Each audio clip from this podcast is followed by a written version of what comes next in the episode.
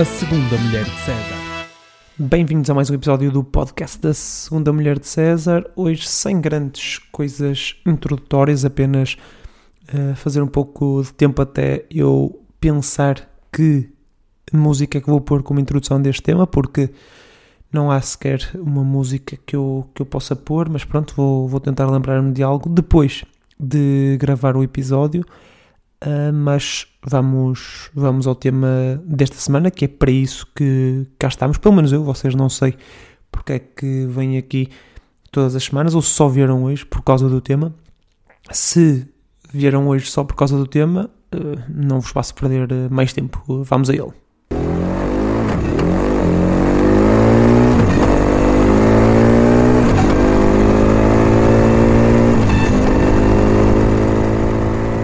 Vocês já viram o tema no, no título e alguns de vocês até poderão estar aqui, como disse, apenas por ser este o tema desta semana, mas eu acho que o mundo se divide em, em dois tipos de pessoas e, em concreto, o, os ouvintes deste, deste podcast ou deste episódio do podcast também se dividem nesses, nesses mesmos dois grupos, que são as pessoas que efetivamente conhecem corridas de cortadores de relva e os infelizes, ok? Para os infelizes, fica aqui uma, uma pequena dose desta felicidade que são as corridas de, de, cortadores de relvas e o mundo que é este, estas, estas corridas. Para os conhecedores, eu fico à espera de, de alguns comentários com coisas que eu me esqueça de dizer, opiniões que tenham contrárias àquelas que eu vou dizer aqui, uh, porque este será um episódio em que eu darei maioritariamente a minha, a minha opinião estejam à vontade para usarem a minha opinião como, como vossa, já, já sabem como é que as coisas funcionam. E um, sobre este mundo dos cortadores de relvas, vocês podem dizer que as corridas em si uh, já é um mundo evoluído, não é? Já há, podem até dizer que já há uma comunidade muito forte em países como, como Inglaterra, como os Estados Unidos e mesmo a Austrália. Não é? Mesmo na Austrália já começa a haver um, uma comunidade forte de corridas de cortadores de relva. Em Portugal isso, esse, essa realidade não existe, uh, mas é normal, não é? Portugal está sempre, está sempre 20, 20 anos atrás daquilo que, que se faz lá fora. Uh, neste caso está até mais, porque já existem corridas cortadoras de relva há mais tempo, uh, pelo, menos, pelo menos em Inglaterra. Mas a verdade é que não existe, não existe em Portugal nada, nada do género, mas lá fora, nomeadamente na Inglaterra e nos Estados Unidos, estas corridas já têm muito público e, eh, e muitos participantes também. É, é, algo que infelizmente ainda é levado uh, um bocadinho uh, na desportiva, não é propriamente um sentido de competição muito, muito feroz, mas nós já lá vamos àquilo que se pode melhorar, mas antes disso, uh, dizer que efetivamente em Portugal não, esta modalidade não, a modalidade não pode crescer, não pode sequer começar, porque não há não há visibilidade. E é muito giro, porque lá está, diz que é um país do. Portugal é um país do futebol, mas a verdade é que nos, nos desportos motorizados há alguma, alguma aposta e algum sucesso, não é? E algum, alguns apoios. Ou, mas lá está, é muito giro ver, por exemplo, o Tiago Monteiro a, a, a, fazer corridas na Fórmula 1, como, como já fez, ou, ou o Félix da Costa a ganhar na Fórmula E, ou mesmo o Miguel Oliveira a brilhar no, no MotoGP, mas a verdade é que não há apoios, não há incentivos para que se meta um português a competir nas, na, na 12 Mile Indiana ou nos campeonatos de, de cortadores de relva do, de Inglaterra. Não, é? não, isso não existe, não há essa cultura.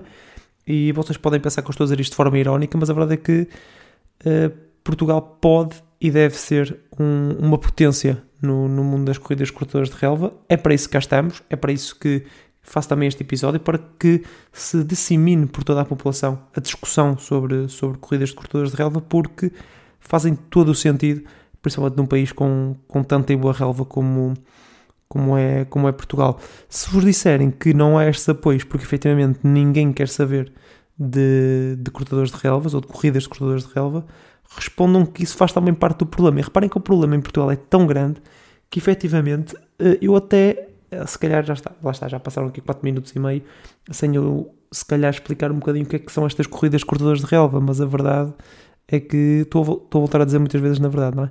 Mas pronto, hum, corridas corredores de relva são corridas, efetivamente, corridas motorizadas, com aqueles cortadores de relva em que as pessoas vão sentadas neles, não é aqueles que as pessoas vão empurrar, ok? São corridas em que, naqueles pequenos tratores, não são, não são tratores, são cortadores de relva, efetivamente.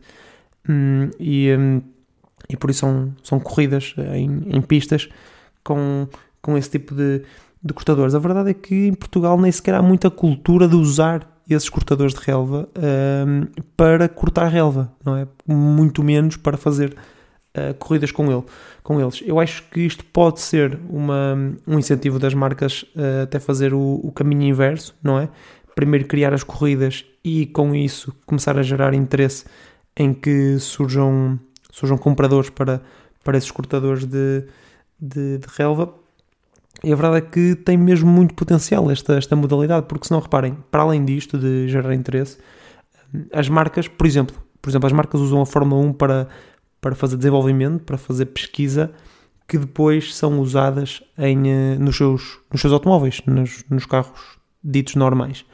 Sendo que aqui uh, tem uma vantagem ainda acima disso, não é? As marcas poderiam efetivamente fazer isso, mas nem sequer teria de haver uma, uma adaptação desse investimento, desse, dessa investigação que, que seria feita pelas marcas. As marcas iriam desenvolver para aplicar nas corridas e depois, obviamente, isso traduziria-se em efetivos corta-relvas que, que, seriam vendidos um, ao público. Depois, obviamente, marcas que fossem também marcas de automóvel poderiam depois adaptar também para, para carros ou até motas. E estou a dizer isto já a piscar o olho, agora estou literalmente a piscar o olho uh, a uma coisa que vou dizer no final, a uma marca específica que é também uma construtora de motas muito forte no mundo dos, dos corta-relvas. Mas voltando aqui àquilo que pode ser o, o, ou quais são as potencialidades do, do mundo das corridas de, de cortadores de relva, em termos de espetáculo, pode ser, eu vejo, e digam vocês também uh, nas vossas conversas sobre corridas de cortadores de relva, eu vejo isto a ser uma junção perfeita entre a velocidade e o drama da Fórmula 1 ou da MotoGP e a adrenalina e o pó, até, quem sabe o pó, do, do motocross. Eh, a verdade é que pode ter estas duas vertentes, não é? Uma vertente mais rústica de, do, do motocross e uma vertente também de, de velocidade e de drama que pode ser criada com, com uma transmissão televisiva de luxo como tem a Fórmula 1. Acho que há aqui uma, toda uma potencialidade para se criar uma, um nicho em Portugal que é facilmente exportado, porque esta modalidade, esta modalidade já existe e com força em países como, como os Estados Unidos e, uh, e Inglaterra. Digam que, obviamente, uh, os campeonatos, estes campeonatos americanos e ingleses estão, estão muito avançados e estão, são até engraçados e são um avanço, obviamente, em relação à nulidade que é esta modalidade em Portugal mas tem alguns problemas uh, estruturais, não é? Porque, primeiro de tudo, são, são campeonatos uh, engraçados e isso é um problema, na minha opinião, porque uh, não se leva isto muito a sério do ponto de vista de competição, é mais diversão do que propriamente competição, o que pá, faz sentido, acho que deve continuar a haver este, este, este mundo das corridas de corta-relvas mais amador, mas acho que, e efetivamente por isso, eh, pode caber a Portugal uh, olhar para esta modalidade com mais seriedade e fazer uma competição fiel àquilo que são outras competições de, de portanto, motorizadas, não é? Como, como a Fórmula 1 ou, ou o MotoGP. E há outra questão importante que falha nestas competições que, que já existem por esse mundo anglo-saxónico, como, como se costuma dizer, é que estes corta-relvas que são usados não cortam relva. E isto é, na minha opinião, e podem dizer também, podem até propor essa, isso como, como vossa opinião, é estúpido. Não é? Acho que os corta-relvas deviam, uh, como é que é? Cortar relva, não é? Eles dizem que tiram as lâminas por questões de segurança, porque estamos a fazer corridas de alta velocidade com veículos que têm lâminas altamente cortantes e não sei o quê. Pá, mas a verdade é que isso acontece nos outros esportes, não é? A Fórmula 1 tem peças totalmente afiadas como lâminas de corta-relva, não é? Por isso, e não é por isso que, que se deixa de fazer. Obviamente que devemos uh, tentar melhorar a segurança de todos os intervenientes, mas não podemos tirar uh, uma propriedade intrínseca ao, ao produto que estamos a usar, não é? Neste caso ao, ao, ao corta-relvas. E a verdade é que uh, se introduzíssemos esta, esta questão pode ser um, toda uma nova modalidade dentro daquilo que é já a modalidade do, das corridas de corta-relva. E eu acho que deveríamos ter uma, uma competição a sério uh, com corta-relvas que cortassem relvas. E na verdade é que eu tenho até uma proposta que vocês podem usar à vontade como, como vossa opinião nas conversas que tenham sobre cortadores de relva que acreditem vão começar a surgir.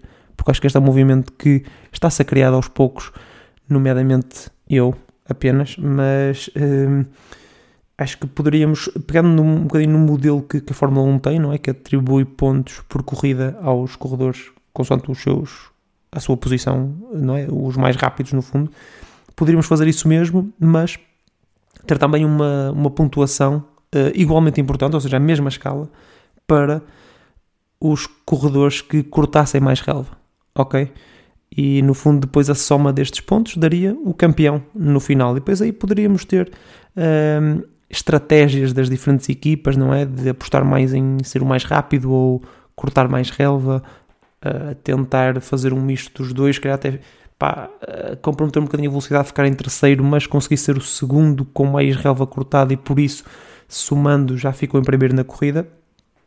E uh, esta até poderia ser uma, uma variante em termos de pistas, porque poderíamos ter mais pistas com relva para cortar, com mais zonas de relva e outras uh, e, e, menos alcatrão, ou o contrário, é? com mais alcatrão e menos, menos relva. Acho que o céu é o limite não é? Acho que, e acho que havendo esta lacuna no mercado dos, das corridas cortadoras de relva, Portugal poderia, uh, está, uh, chegar-se à frente, não é? Ter aqui uma oportunidade de ouro para, para se impor no mundo destas, destas corridas de cortador de relva que, uh, ou muito me engano, será a próxima grande coisa em termos de, de desportos motorizados.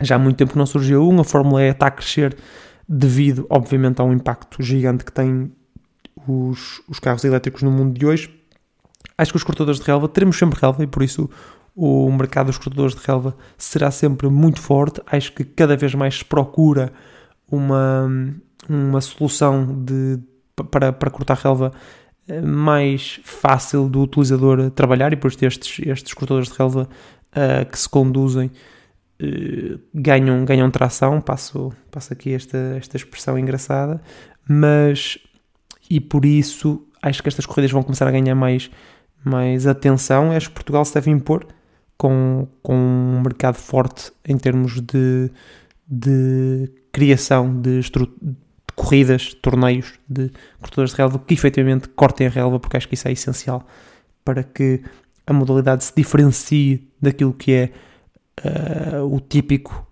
padrão de corridas motorizadas. Para terminar, eu não, não quero fazer um episódio muito longo porque acho que também não há muito mais a dizer sobre, sobre corridas de cortadores de relva, mas para terminar, e sempre que tenham conversas sobre cortadores de relva, sobre corridas de cortadores de relva, eh, falem sempre no Honda Min Mower V2, que é o cortador de relva mais rápido do mundo e que efetivamente corta relva, ok? E eh, pá, é um, é um um cortador de relva absolutamente soberbo. Só para vocês terem uma ideia, um, ele vai dos 0 aos, aos 160, porque isto aqui é dos 0 aos, das 0 às 100 milhas por hora, uh, que dá mais ou menos 160 km por hora, por isso vai dos 0 aos 160 km por hora em 6.28 segundos, ok? Até aos 160. E tem uma velocidade máxima de 240 km por hora. Por isso, façam uma pesquisa sobre este Honda Min Mower V2 percebam de que é que se está a falar aqui, da dimensão que se está a falar em termos de velocidade, de técnica e de uh, cortador de relva, porque uh, para já é um, um veículo absolutamente ridículo, uh, ridiculamente bom, mas que surgindo estes torneios uh, vai limpar tudo o que é, o que é competição. E cabe às outras marcas que queiram entrar nisto também investir como, como a Honda investiu, obviamente para, para entrar a sério neste, neste mundo das corridas cortadoras de relva, mas também para desenvolver coisas para o mercado de, de cortadores de relva, que terá, obviamente, nas câmaras municipais um grande, um grande cliente, não é? Com parques grandes como tem, como tem Portugal uh, e, e outras, outros, outros países do mundo. Fica aqui o, o, a ideia lançada para que comecemos a dar mais atenção a estas corridas cortadoras de relva, que seja um tema sobre sobre como é que isto poderia ser implementado e uh, quem sabe Portugal não se torna uma referência naquilo que, que pode ser o, a grande, a grande, o grande desporto motorizado da, da próxima década. Obrigado por estarem desse lado. Eu prometo voltar no próximo episódio com um tema um bocadinho mais uh, sério e uh, espero que, que voltem, voltem comigo. Obrigado e até à próxima.